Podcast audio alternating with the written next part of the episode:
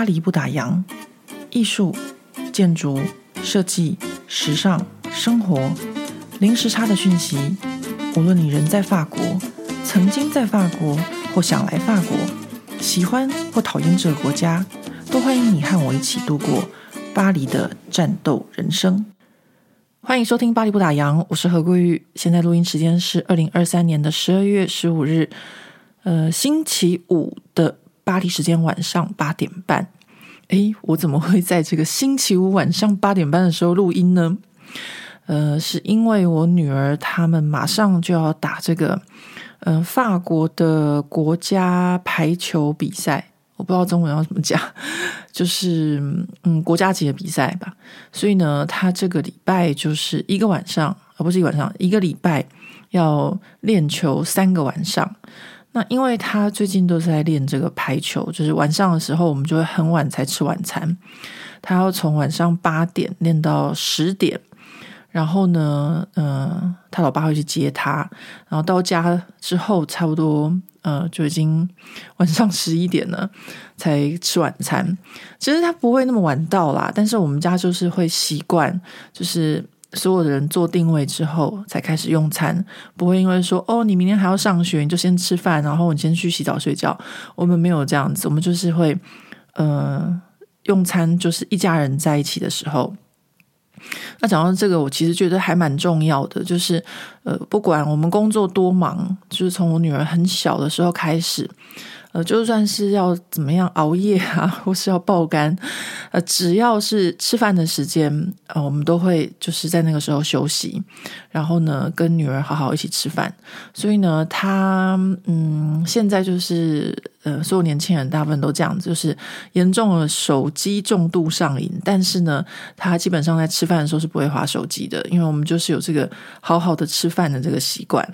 那我觉得，嗯，这个还算不错。然后我有发现，就是我像我跟我另外一半，我们两个应该算是有点工作狂的一种。其实我们以前认识也是在学校的实验室，所以呢，我们就有一种就是很习惯，就是两个人长时间工作。那有的时候，女儿如果就是说，就说她不在啊，或什么的时候，我们两个人就会就是从睡醒就开始在办公室工作，然后一直到。嗯、呃，晚上睡觉这样子，然后只有中午吃饭的时间，呃，是就是吃饭，就等于说，如果我们两个人生活中没有小孩的话，我们就是一直在工作的工作狂。呃，也不一定说全部都是这样，就是说我们可以很认真的工作啊。我们两个之间当然还是会有一些呃，去看电影啊，或是看展览这些事情。为什么今天会讲到这个呢？就跟今天的主题有关。呃，今天的主题呢，呃，是要就是紧急的回复一位呃来私讯我的一个巴黎不打烊的读者啊。那在回复他的这个问题之前呢，我先还是要照理来说要问候一下大家这一个星期过得如何，再次学一下理科太太。我觉得我这样子一个星期问候大家一次的话，嗯，可能会可以提醒大家，就是我们又过了一个星期了。然后，嗯，我自己会就是可以顺便检视一下我这个这个就是过去的一星期做了些什么好事。那或许大家在听巴黎不打烊 Podcast 的时候，也可以想想，呃，我这过去的一个星期做了些什么事情。然后大家就会发现，哇，时间流逝之快啊！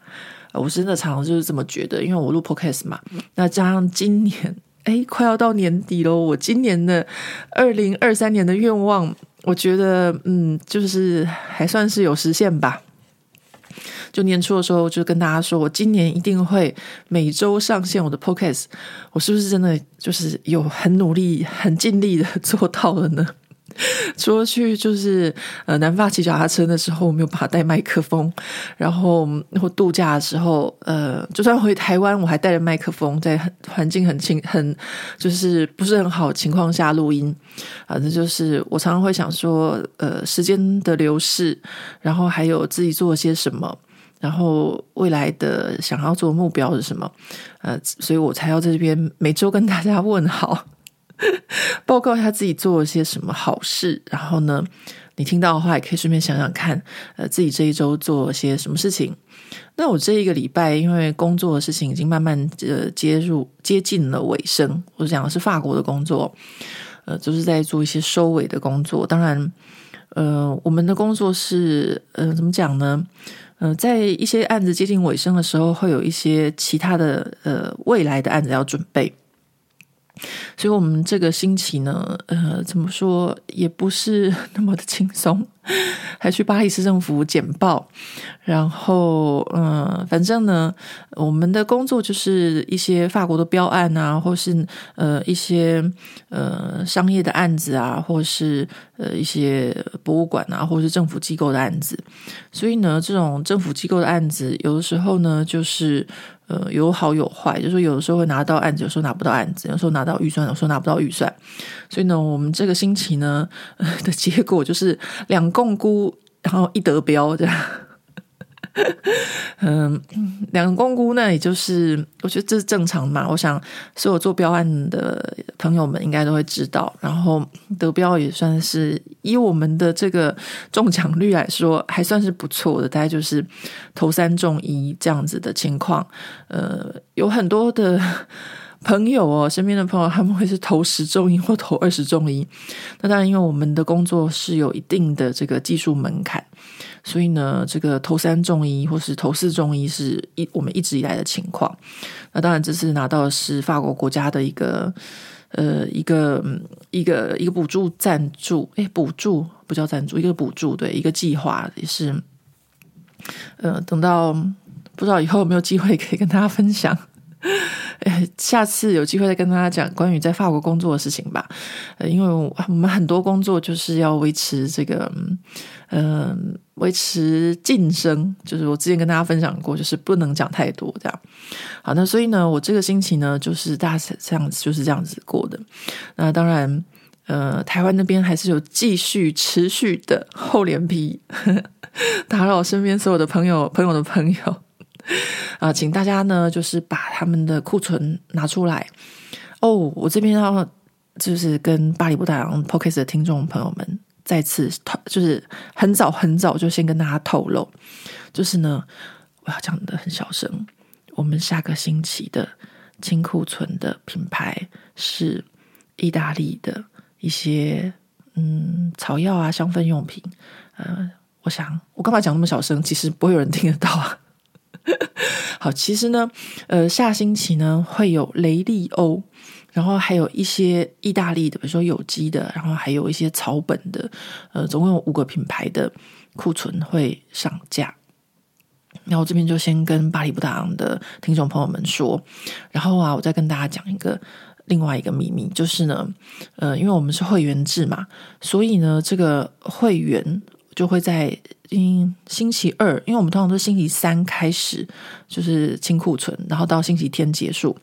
但是会员会在星期二就先收到 email 通知，就可以先买啊。然后呢，呃，就跟大家讲，就是说，如果你有就是登记登入我们的会员的话，你星期二就可能会有收到这个 newsletter。那你收到的话呢，如果你想要。呃，就是买那个雷利欧或是一些意大利呃药妆品牌的商品的话，就可以先抢先。嘿嘿，我这样讲会不会就是有点对其他的这个呃其他的怎么说呢？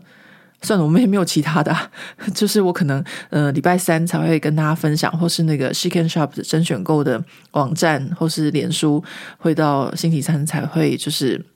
公开这样，但是反正不管，我就会先跟我这边的 p o c a s t 的听众朋友们说，我跟大家讲过，就是把大家当成我的好朋友在聊天，所以这种事情就要先跟好朋友们说。然后我还想到，就是有一个听众朋友留言说，为什么登入网站什么都没看到？对啊，我一直都是做这种很像诈骗集团的网站。因为就是 pop up 嘛，那他们这些品牌的商品，其实，呃，我想大家如果下礼拜看到那些什么雷利欧或什么什么，那都是百货公司他们有在卖的东西。那他们有一些东西又拿过来给我们清库存或什么的，那也是因为我厚脸皮去跟人家凹，去跟人家求，去跟他拜托，就是希望可以养成大家这种就是，呃，库存可以早早拿出来清的习惯这样子。那他们就会想说，诶。我如果有库存，当然是先给我自己的，就是 family sale，我们的 VIP 先买这样子。那刚好现在到差不多十二月，很多台湾的品牌都在做 family sale，所以呢，我才是偷偷跟大家讲一下，就是等他们的那个 family sale 做完之后，我们一月会，嗯，应该会有一些还不错，或是大家意想不到的库存这样。我干嘛自己这么开心？我很开心的原因是因为我觉得我每天的厚脸皮，就是为了我的信念，然后，然后为了这个信念呢，就会就觉得很开心，就这样子，也没有为什么。我朋友还说：“啊，你在做生意？”我说：“我没有在做生意，我只在做一个信念。我到目前为止都是我自己个人的投资，而且呢都没有打平。所谓个人投资，就是拿我在法国赚的钱。”的欧元，然后呢，投回去变成新台币，在做这件事情。因为毕竟做这个事情在台湾那边是需要一个团队，所以呢，我在台湾养了一个团队在处理这些事情。那这个呢，就是我很开心的，就是有一个很好的团队。然后呢，嗯，我相信他们都了解我想要做什么这样子。所以，嗯，虽然刚开始有点辛苦，然后我们也没有就是。啊，反正呢，反正就这样子吧，就跟大家在那边就先就是预告一下。那这个星期我还跟大家分享一下，就是我这个星期呢，因为稍微可以喘气嘛。当我稍微可以喘气的时候呢，我就会看书、看纪录片。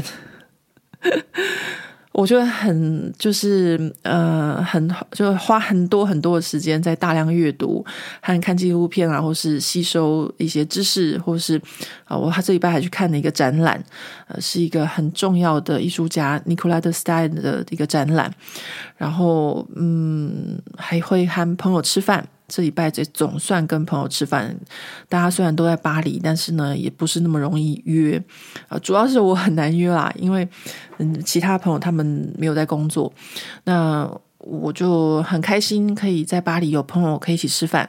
嗯、其实呢，我觉得到我们这个年纪啊，就是有这些可以单纯一起吃饭的朋友。我真的觉得是非常非常幸福的事情。以前小时候就会被说啊，你那些什么酒肉朋友怎么样怎样，好像讲了酒肉朋友都是不好的朋友。可是到我们这个年纪，如果就只是酒肉朋友，那才是最幸福的，就是没有所谓的利害关系。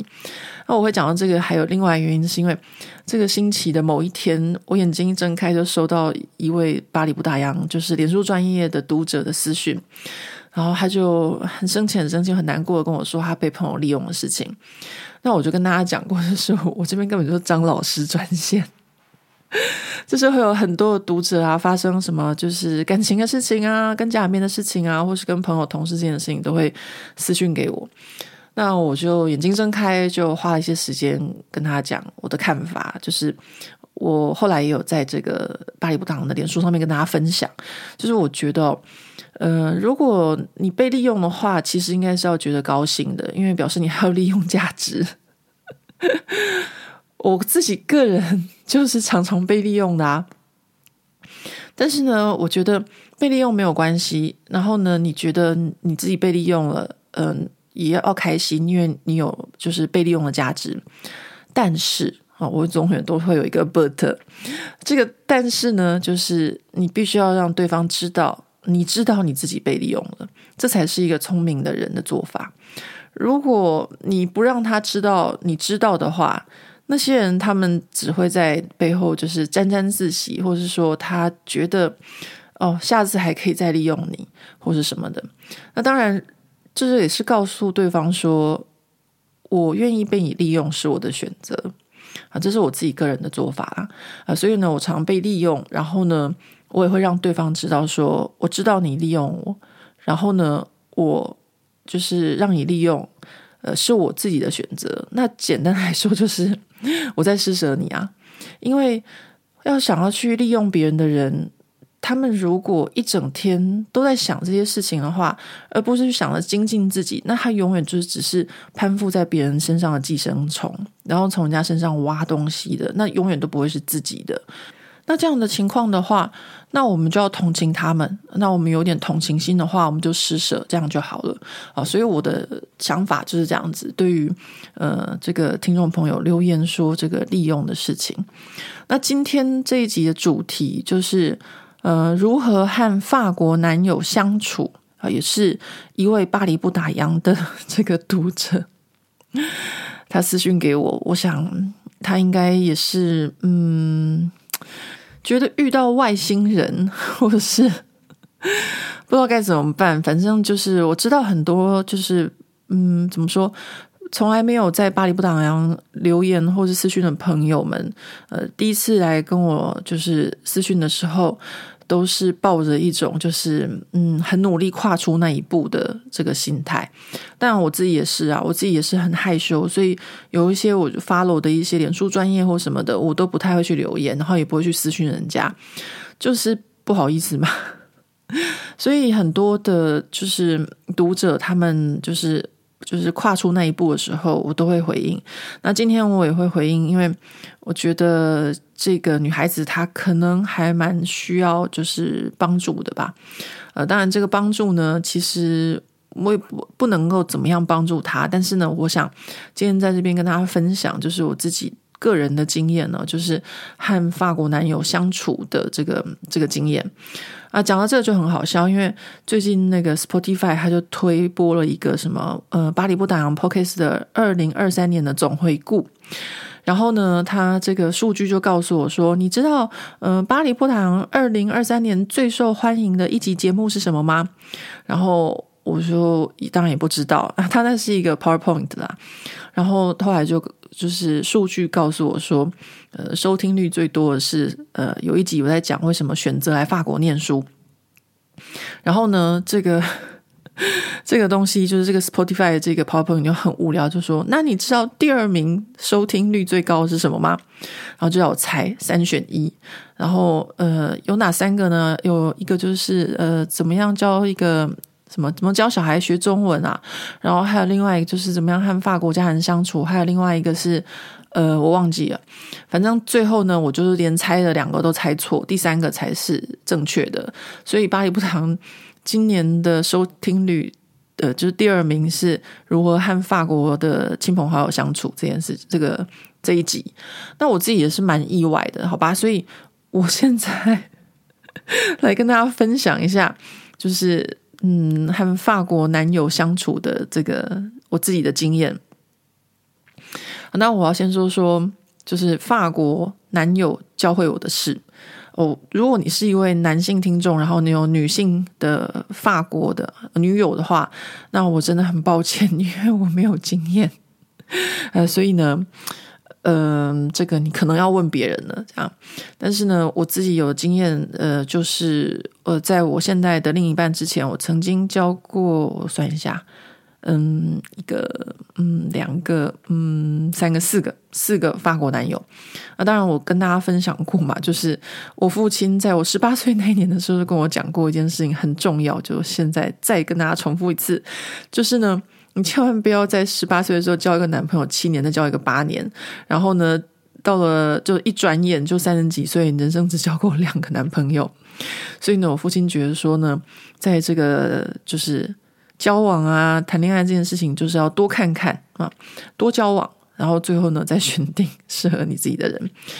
好，那我在就是遇到我现在的另一半之前呢，我也是就是交过四个呃法国男朋友。那这包含我另外一半哦，这些就是法国男人教会我一件事情哦，就是第一件事情就是不一定是男生。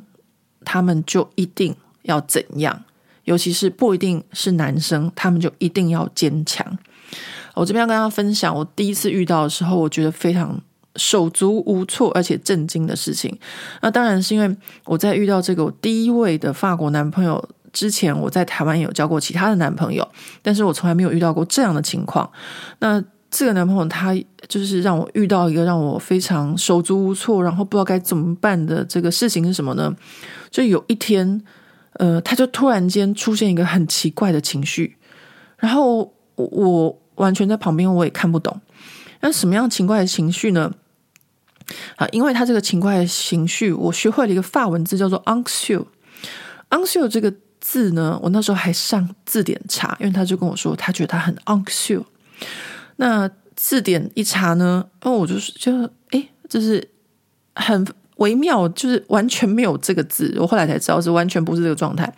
如果查字典的话，就是说他这一种很忧虑、忧郁啊，嗯，又有一点焦虑。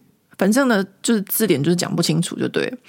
然后，但是他这个人的状态那时候就是，呃，你不要去，就是好像一个受惊的小孩自己在那边，然后是一种很复杂情绪，然后不知道该怎么说，就是那样子的一个状态。我也不晓得，我人生中第一次遇到，呃。就是有一个人，他的情绪在这样子的状态，啊，所以呢，我也从法文这个字，就是 anxio 这个词里面学到说，人类会有这样的情绪，它不是 “anguish”，就是 “anguish” 就是有点焦虑，有点嗯担忧这样子，然后也不是就是 “taste”，也不是伤心，它也不是忧郁，“melancholic”，它也不是呃，反正就是在一种很特殊那个状况，就叫做 anxio。我现在就是因为这。个人，我学会这个字，了解这种状态。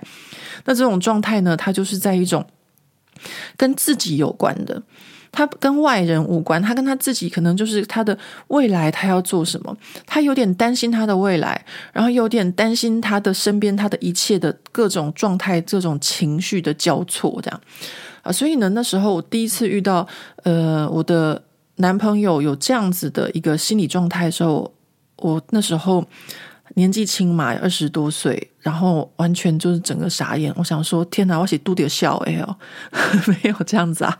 但是呢，就是就是你你没有遇到过啊。然后，嗯、呃，当然他后来就好了。呃，可是呢，呃，这对我就落下一个很深刻的印象。然后我也学到一件事情，就是说。呃，不是男生，他们就一定理所当当然的要坚强，或是他们不能够就是有他们脆弱的一面。那这个在我后面的所有的历任的法国男友，包含我现在的另一半，都是一样的。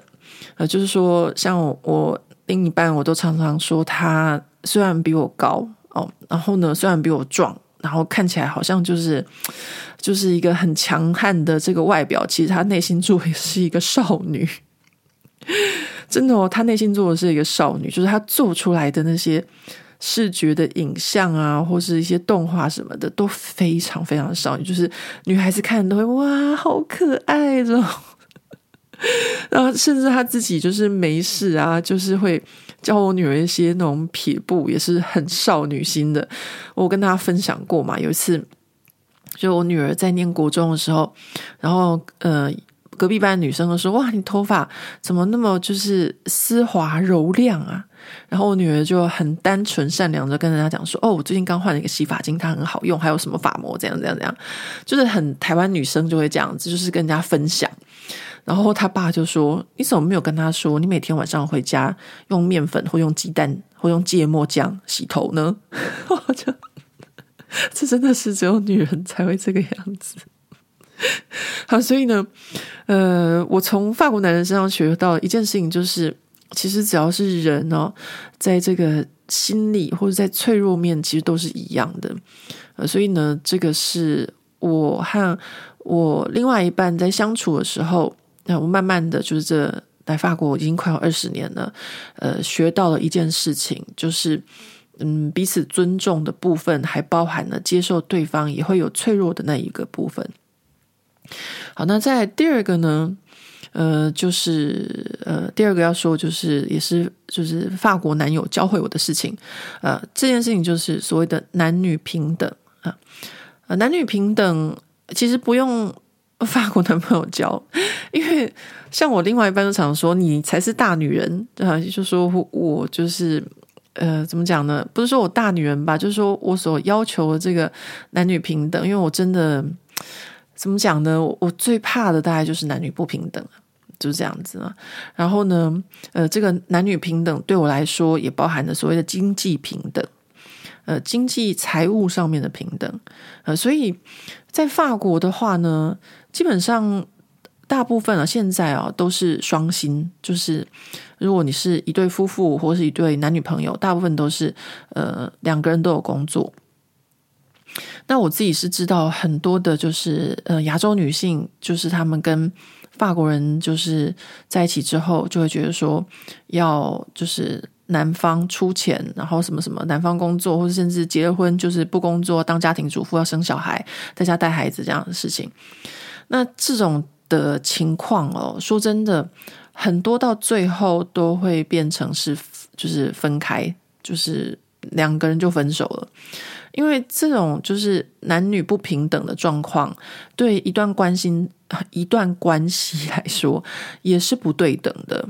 呃，所以呢，在法国，其实因为呃，像我婆婆那个年代还是家庭主妇，就像我妈一样，他们都还是呃男主外女主内的那个年纪。可是到了我。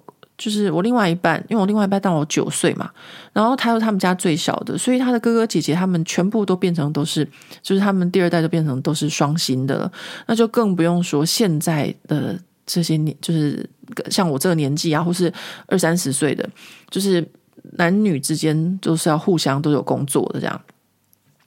那讲到这个，我就想到说，今天刚好又有一个朋友到我们办公室来，我们我们一起工作嘛。然后我就想到我这个法国朋友，他就是以前曾经交过一个中国女朋友。然后呢，哎，我真的今天才跟他讲说，我说你跟那个中国女孩在一起的那段时间，大概是人生中最疯狂，然后又最辛苦的时候了。怎么说这个疯狂跟辛苦呢？因为就是一个很漂亮的，嗯，要说很漂亮吗？好吧，对法国人来说，应该算是很漂亮的一个中国女孩，很年轻啊。然后呢，那也是她跟我朋友是在一种所谓的权力不对等的情况下。当然，因为我朋友是法国人，然后呢，呃，又是好学校的教授这样子，所以呢，刚来法国念书的中国女孩子就觉得说，哇，就是可能跟他交往会是一件很不错的事情。然后，当然，跟他交往，当然。当然是很不错啊，因为我这个朋友都会帮人家，就帮他女朋友，就是做功课啊，或者是做一些艺术作品这样。好，反正呢，我这个法国朋友呢，他因为交往这个中国女孩之后呢，他在就是巴黎呢，就吃遍了全巴黎的中国餐馆，就比我还要熟悉。然后呢，就是因为他的这个中国女朋友都会一天到晚让他就是带他去就是外面餐厅吃饭。那当然都是男方付钱，因为对他们来说呢，就是我跟你在一起了，你就是要付钱，你就是要负责养我，你就是要负责，就是反正吃食衣住行什么什么什么的都要这个男方负责就对了。但是不管怎么样，就是我们这个朋友他也不过就是一个教授嘛。就算是教授的薪水，也没有办法在巴黎就是负担每天每天每天每餐每餐每餐这样子的去餐厅吃饭，因为巴黎的这个物价还是蛮高的啊，所以呢，他还是就是他还是跟这个女孩子在一起三年半，然后，哎，我怎么讲呢？哦，最好笑什么吗？最好笑是我们这位法国朋友是不吃辣的。但是呢，他这个女朋友我记得好像是四川人，反正他们每次都吃那种辣的要死的餐厅。我看到他的时候，我都会就是就是投以那种同情的眼神，因为说真的，我认识他很久了，也是我刚来法国没多久就认识他，是很好的朋友。以前我们的呃同事，我们都一起工作，真的是到现在都还是很好很好的朋友。好，那他就跟这个女孩子，反正后来就是也就是分手了。但是呢，我这边就要跟大家分享一件事情，就是说，如果就是要跟法国人交往的话，我觉得女性自己的这个所谓的要求男女平等的过程中，经济平等也是一件很重要的事情。呃，所以呢，像我自己会 follow 一些在法国跟我一样的粉专，大部分都是有在法国工作的。呃，台湾女性，嗯，就是我很喜欢看，就是跟我一样在努力的，呃，一些一些人啊，因为我觉得这样子会让我觉得，呃，我自己也很就是怎么讲，就是也会鼓励到我，我也需要人家鼓励我啦。就是看到别人在努力，那我也会觉得说，那我也要努力这样。那当然，有时候看到别人就是在职场上遇到一些莫名其妙或很难过的事情，那那时候我就会厚着脸皮去留言。但是因为我我深深了解，就是在法国职场上就是会遇到什么样的情况，呃，所以呢，也算是互相就是打气这样子。呃，所以呢，如果你今天呃交往一个男朋友是法国人的话，我真的会建议呃自己一定要经济独立，或是一定要就是有工作。然后呃，当然有工作有还有个另外一个好处哦，这边要跟大家分享这个非常非常大的好处是什么呢？当你有自己的工作的时候，我觉得这不是只有在法国，在全世界各地都一样。当一个女人，你有自己的工作。你就会有自己的事业，你会有你自己专注的事情。如果你没有这个东西的话，那你专注的只有一个人，就是你的另一半。那他随便放个屁或是什么一点芝麻绿豆的小事，对你来说都是无敌大，就像是那种呃后宫剧里面的那些女人一样。因为他们的天就只有他们那个皇帝嘛，所以那个皇帝放了一个屁或怎么样，对他们来说就天翻地覆。那我真的不建议就是过这样子的人生。就是你有你自己的工作的时候，工作的确会很累，在外面打拼的确是会很辛苦。但是呢，你的人生会因此而有另外一件事情。呃，不是只有你的男人，或是不是只有你的家庭的小孩，这样，就是你生活都会需要，就是有一个平衡点。那因为在外面工作，就会有这个平衡点。呃，另外或者是大家想想看嘛，我最常遇到的例子哦，就是呃，比如说男主外女主内的时候，比如说老公上班赚钱，然后老婆在家里面带小孩。那为什么这种情况到最后就常常会是离婚收场呢？因为呢，老婆在家里面带小孩带一整天啊，想说老公总要回家可以帮忙带小孩，那老公就想说我在外面上班了一整天，我早上回家可以休息，但他老婆要他家带小孩啊，所以呢，这种情况就是一个，嗯、我听到常常最后都结局不是很好这样子，呃，除非这个家庭主妇她就是可以。到晚上都还自己带小孩，很认命。但是大部分到后来也是会爆炸的。好，所以呢，呃，这边是我要跟大家分享的第二点。那在呃第三个重点就是互相尊重，然后同时保持距离。啊、这个是我和我另外一半的相处之道哦。而且我跟大家讲哦，我把这个互相尊重和保持距离这件事情，就是。回台湾的时候，呃的最后一天，我就去那个美容院弄我的头发，因为我女儿她八月份回台湾的时候，她就做了一个什么什么发质矫正还是什么，我忘记不知道怎么讲，因为我们都是那种自然卷。然后她做完以后觉得太棒了，然后回来就说：“妈妈，你一定要去做，你头发那么毛那么长，那么没有型，去弄完以后一定会很好的。”反正她就一直唠叨，一唠叨，一唠叨，叫我去做。可是呢，我回台湾的时候，因为就跟大家讲嘛，我在忙我这个清库存的这个创业，所以都很忙，没时间去弄我头发。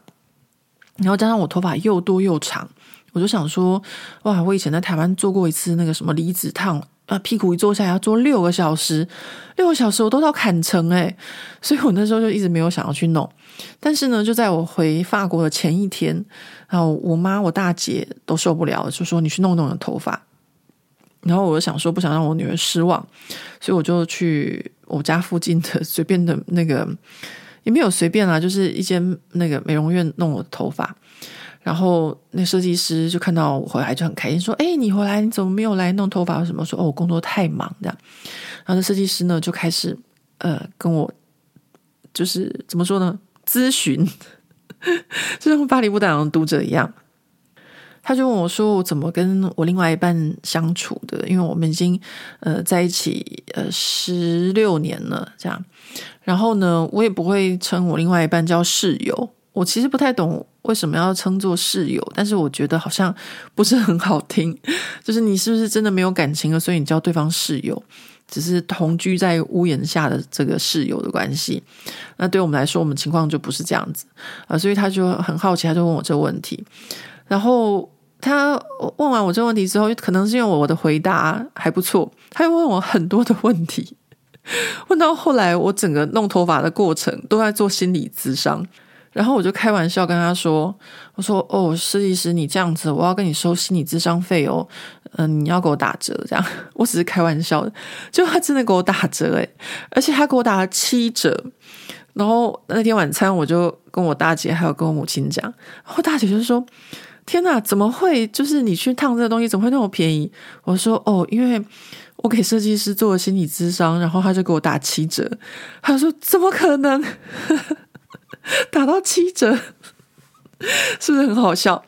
好，所以呢，我这边呢，各位巴黎不打烊的 Podcast 听众朋友们，你们不需要给我打七折。我现在自己想想，还是觉得很好笑。好，我跟大家说这个互相尊重跟保持距离这件事情。我想互相尊重，我之前已经跟大家讲过了，好像就是在跟法国家人和朋友相处这件事情。那当然，这是我和我另外一半学的，就是我现在的这一位。就是他呢，每一次，比如说他的家人、朋友，任何人打电话来问他说：“哦，呃，跟你约什么什么时候可不可以？”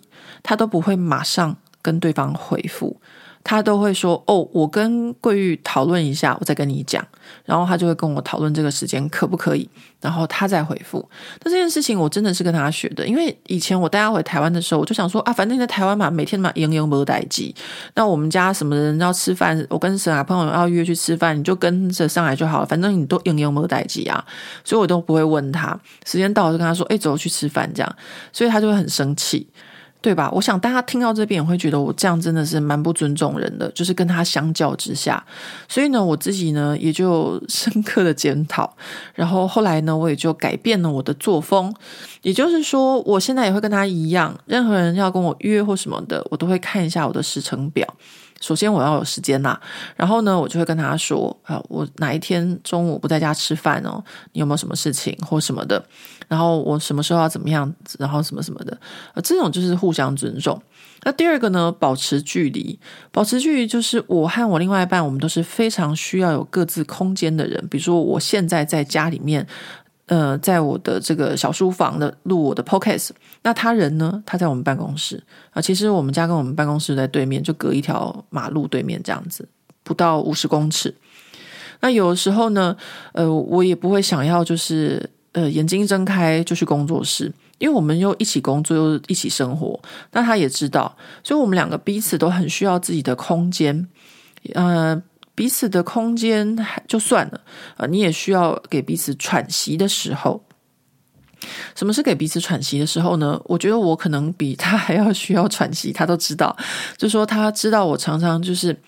会需要就是比如说跟呃我的家人呃比如说我大姐来法国，然后我跟她一起去荷兰玩个几天，然后或者是呢我需要回台湾呃稍微喘息一下，或是呢我需要跟我的呃编辑朋友一起去日本玩一下或什么的，他知道我就是一个需要自己空间稍微喘息一下的人。那当然我也知道他会需要他自己的空间稍微喘息一下。比如说，我们家这位先生，他非常喜欢去吃我们家巷口的小酒馆。那我个人是，嗯，兴趣缺缺。为什么呢？因为那个巷口的小酒馆就是大宗工业食物。因为巴黎很多的小酒馆都是，呃，买那种就是厨房工业化的产品，然后呢，客人来的时候，就是他们只需要就是牛排煎一下，然后那个 sauce 微波或加热一下就可以了，或是薯条炸一下，或是你吃到什么红酒炖牛肉啊或什么的，其实都是加热食品。那我自己个人是没有那么喜欢。我有点挑，我喜欢吃有厨师的餐厅啦。那他呢，就很喜欢那种，这种真的是不能怪他，因为这就是老派巴黎人的作风。老派巴黎人就是一定要在家附近有一个小酒馆啊，那小酒馆就算再难吃也没关系，就是就是要有自己熟悉的那个那个件事情。呃，但是呢，因为我不喜欢吃嘛，所以有时候呢，我就会。比如说找个理由，然后跟他说：“哦，我今天中午不跟你吃饭，我要干嘛干嘛。”然后让他可以去他的那个小酒馆，然后吃他的饭，看他的文章或什么的。这是我给他的这个距离和空间。所以我觉得互相尊重还有保持距离啊，这也是一件呃，就是说男女朋友之间相处是一件很重要的事情。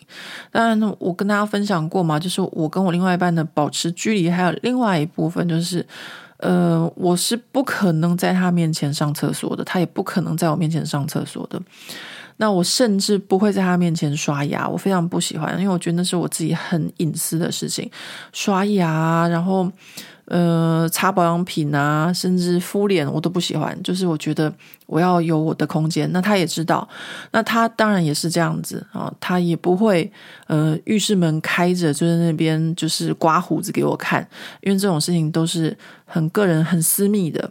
所以呢，就是还是保持了两个独立的成年人的个体，然后和谐的相处啊，这是呃第三点。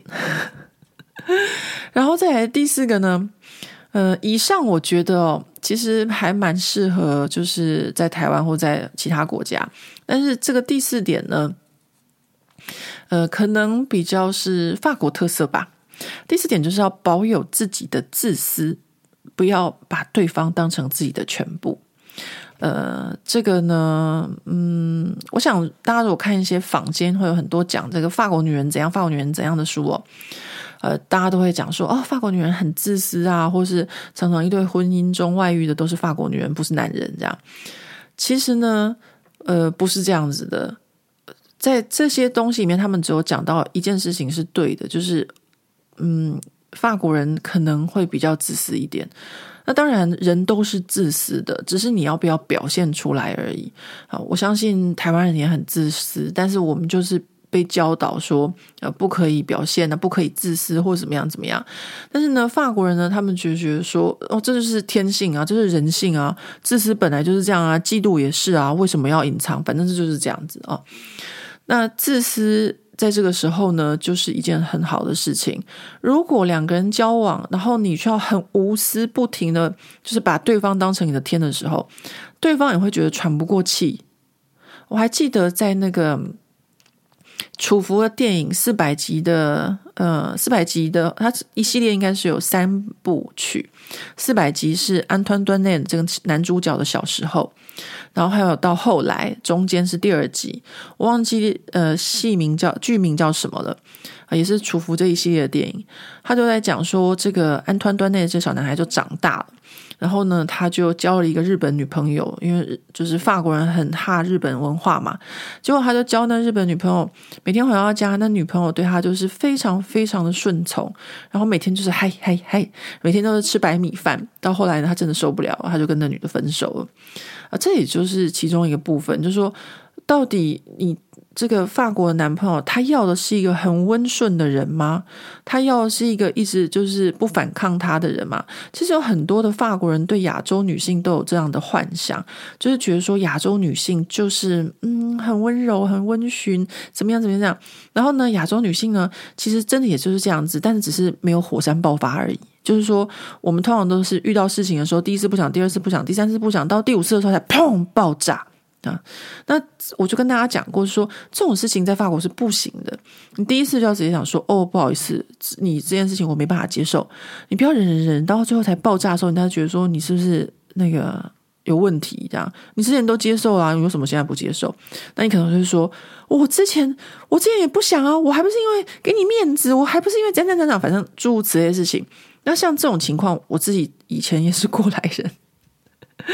好，所以现在呢，就跟大家讲说，呃，什么事情呢？就是不要忍，你就直接不喜欢，呃，没办法接受，就直接讲。那那这个部分，你可能会被人家觉得说，哦，你这样很自私或什么的。其实。在感情上，自私是保护自己，但是这也没有什么好丢脸，或是会让对方觉得你不爱他。呃，这个在法国真的就是一个很正常的，谁不自私？你就算跟对方讲说：“哦，我的未来比你还要重要，我要先考量我的未来。”对方也是可以理解的，这是真的。啊，这真的，呃，我身边的朋友的小孩十八九岁，他们就会这样子讲啦。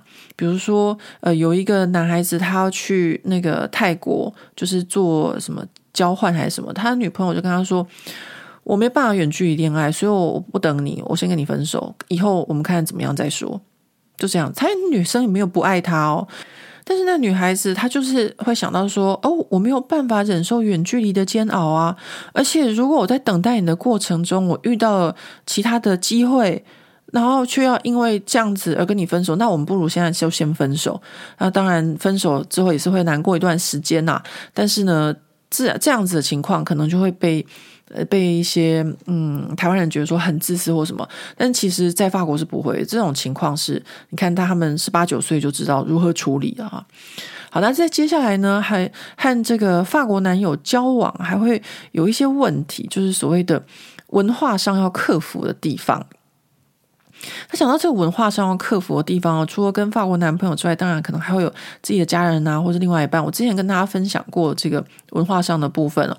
那当然，在这个骄傲的逆袭还是要互相尊重之间，我会选择当一个互相尊重的呃媳妇，或是呃另一半，或是女朋友。我比较不会就是觉得说呃。顶撞冲撞是一件很值得骄傲的事情，因为我常常在网络上看到一些文章，就觉得说啊，我是一个逆袭呀，我很得意这样。我觉得这是台湾女性被压抑过久才会有这样子的一个想法。我这边跟大家这样讲，是因为在我们家是没有所谓婆媳的问题的，包含我自己的原生家庭，我母亲她没有婆婆，所以呢，她没有婆媳问题。OK，然后呢，我母亲她自己有当婆婆，她是一个孝顺的婆婆，所以呢，她的婆媳问题呢是她自己的事情，那就不干我的事了。然后她曾经，哦，不好意思，我讲的是过去式，已经不是现在式了。那我自己呢，在法国，呃，也是没有婆媳的问题。虽然我婆婆呃后来就离开了，但是呢，我跟我婆婆就是。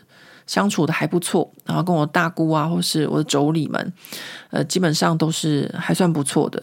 那我觉得这就是我跟大家分享的。你要选择觉得你觉得冲撞顶撞就是做自己很爽，很值得骄傲，还是彼此互相尊重呢？那我觉得我比较幸运的是，我另外一半的家人都是呃，怎么讲，就跟我妈蛮像吧，都他们都修养蛮好的，呃，所以呢，会让我自己。会更去愿意跟他们一起，就是用互相尊重的方式去磨合这样子。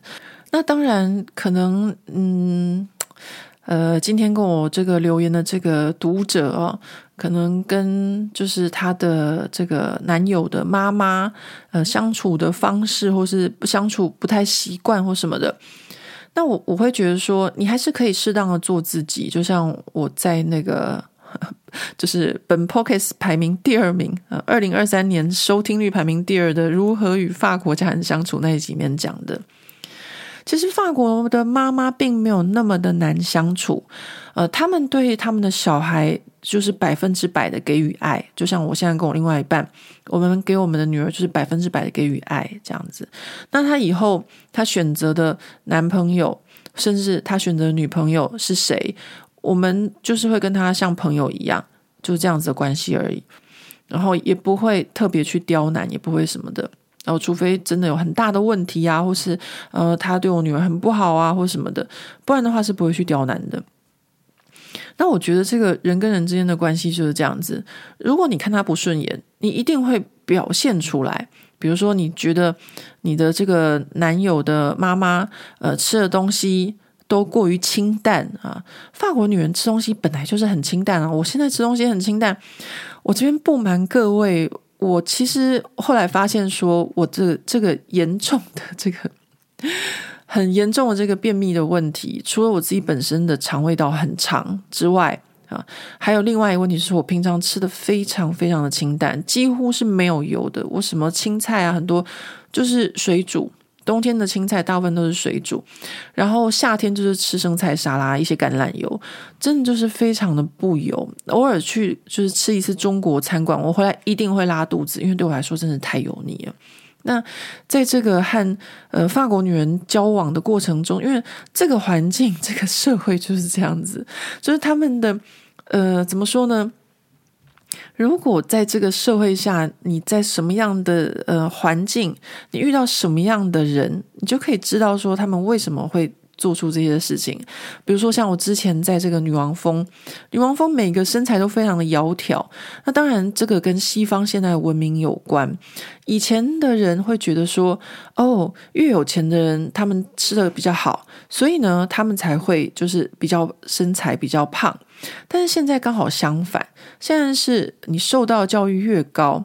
然后呢，你的知识水准越好，或者你的生活条件越富足，你的身体就会越，发文叫就越 sick，就是你身体就会越精实。所以在你的不同的环境下，就会遇到不同的呃吃东西的习惯啊、所以呢，我也是就是呃，现在也算是一个慢慢的。半精实的身材，就是没办法，因为我身边的环境，我身边的条件可能都是这样子，于是呢，这个环境就慢慢的影响，变成了这样。那如果你的这个法国男友的妈妈，她就是在这样子的环境下，她就是一个吃饭都是吃生菜沙拉，然后呃吃的很健康很少或什么的。那就可以了解说他们家的这个生活的背景，或者他的交往的身边的条件都是什么的。而这个呢，就是所谓的一个文化差异必须要克服的地方。等到有一天，你真的也就是跟你的现在这个法国男朋友结婚了，然后呢，你像我一样，你有小孩了，然后你的小孩又刚好是富人区的这个家长会，你又到那边的时候，我保证你也会跟你的这个婆婆一样，就是吃东西，呃，就是，反正就是很注意啊。然后，呃，因为你就是像法国人讲的嘛，从你的身材就可以看得出来你吃什么，那你吃什么就可以知道你是什么人呐。这都是一切都是很相关，这也是很现实的一个呃社会环境。好，然后嗯，再来还有一个就是对饮食习惯，饮食习惯刚刚讲的这个不算是饮食习惯，我讲的饮食习惯是吃中餐、吃亚洲菜还是吃法国菜？呃，那这个的话呢，嗯，我觉得这个真的要是看你的另外一半是不是一个很 open mind 的人。呃，我之前就是跟大家讲过，交往的第一个男朋友就是让我学到他那个心理状态很 anxious 很很很奇怪那个状态的那个男朋友。他就是一个在法国乡下长大的小孩，所以他对这些亚洲菜的接受度就非常的低。你让他吃什么，他都会说这什么，那什么，这什么，那什么，这什么，那什么，就很讨厌。我是说真的，你从一个法国人他对一些食物的态度，就可以知道说他是不是一个呃见过世面或是很开放的心态的人。但不见得所有的乡下小孩都是这样子哦。比如说我朋友的小孩，呃，他也是从小在乡下长大，但是他却充满了好奇心，他也不会多问，他会先尝试，然后很好奇，他说：“哦，这东西很好吃，这里面是什么？”那这个感觉又是不一样的。那所以这些东西都是跟呃每个人的个性有关。那你自己能不能接受？呃，就要看嗯这个 爱情的程度咯，或是自己的忍耐度啦。那再来就是最后一点，就是关于生活习惯的部分呢。呃，很多的，就是台湾的女性会抱怨他们的法国的另一半，比如说那个洗碗槽的水，呃，不洗碗槽的脏碗盘叠得很高，不见得是法国另外一半，或者可能是学校室友，或者是租房子的室友，就是他们碗不马上洗啊，或什么的。呃，但是呢，大家有没有想过，这些法国人也会抱怨我们亚洲女孩很会掉头发？诶，那法国女生就不会掉头发吗？哦，法国女生会掉头发啊，可是问题是，人家的头发颜色比较浅，不像我们黑色头发一根噗掉下去，地上就很清楚。他们的头发就是颜色，要么就是褐色，要么就是金色，其实真的是掉头发，而且他们头发很软很细，看不太出来。嗯，我们除了会掉头发之外，我们还有什么？比如说，我曾经听到过一个朋友抱怨过他的那个台湾的老婆说，呃，他呢每次做完菜之后，厨房里面的就是水槽什么里面都是水渍啊，因为法国是硬水，所以呢，在这个浴室啊，或者在这个呃厨房，只要有水的地方，呃，洗完之后那个水渍就是一点点一点点都会流下来的。那你这个必须要有经验嘛？嗯，可能就是要去超级市场买一些去水渍的一些嗯喷剂啊，或是不行的话，你用醋也可以。但这种都是需要一点时间去了解的。那彼此都会有一些生活上面的一些小缺点。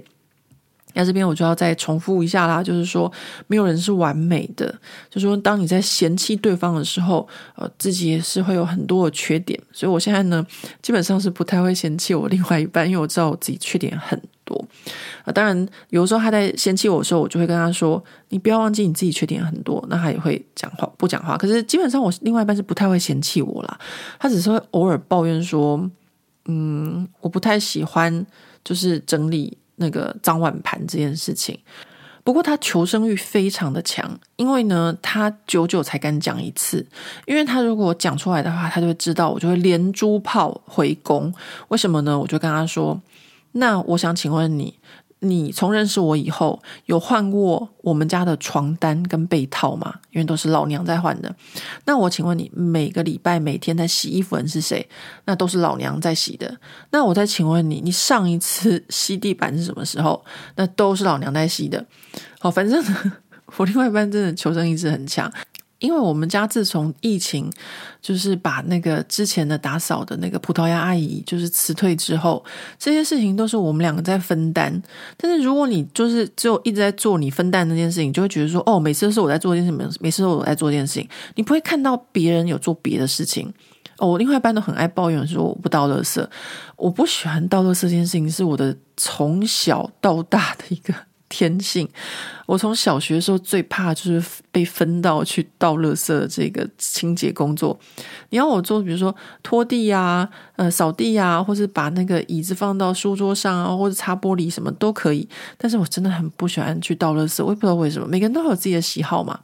好，所以呢，呃，这也是一个嗯，和另外一半相处的方式，就是你一直在做你自己的事情的时候，你就会忘记说，哦，其实对方有分担。呃，一个部分。好了，那今天跟大家分享，呃，如何和法国男友相处，啊，这是我自己个人的经验谈。呃，不过我觉得我的这个经验应该也是还算 OK 啦，因为我身边的一些法国朋友，他们都会觉得说，哎，你是怎么样从一个台湾人变成法国人的？因为他们都觉得我就是一个法国人，他们觉得我非常非常融入这个 这个法国的社会。包含就是可以让我另外一半就是怎么讲呢？也不是说他服服帖帖的，而是说可以沟通起来、相处起来，跟他们完全没有任何的障碍。好，所以呢，呃，我就在这边跟大家分享，其实我以前也是有的，就是像刚刚跟大家讲的，有些事情也是慢慢的、慢慢的呃磨合出来的。呃，不见得是呃绝对，但是呢，就是我自己个人的经验。那大家听一听呢，觉得好笑。开心也可以，或者当做参考啊。至少呢，我今天在这里就陪伴大家五十七分钟了，可以讲这么久，好吧？那我们今天的 podcast 就在这边告一个段落了。呃，希望大家嗯有度过一个愉快的五十七分钟啊。应该说，我在这边带给大家娱乐五十七分钟，希望你过得开心。那我们就下回见喽，拜拜。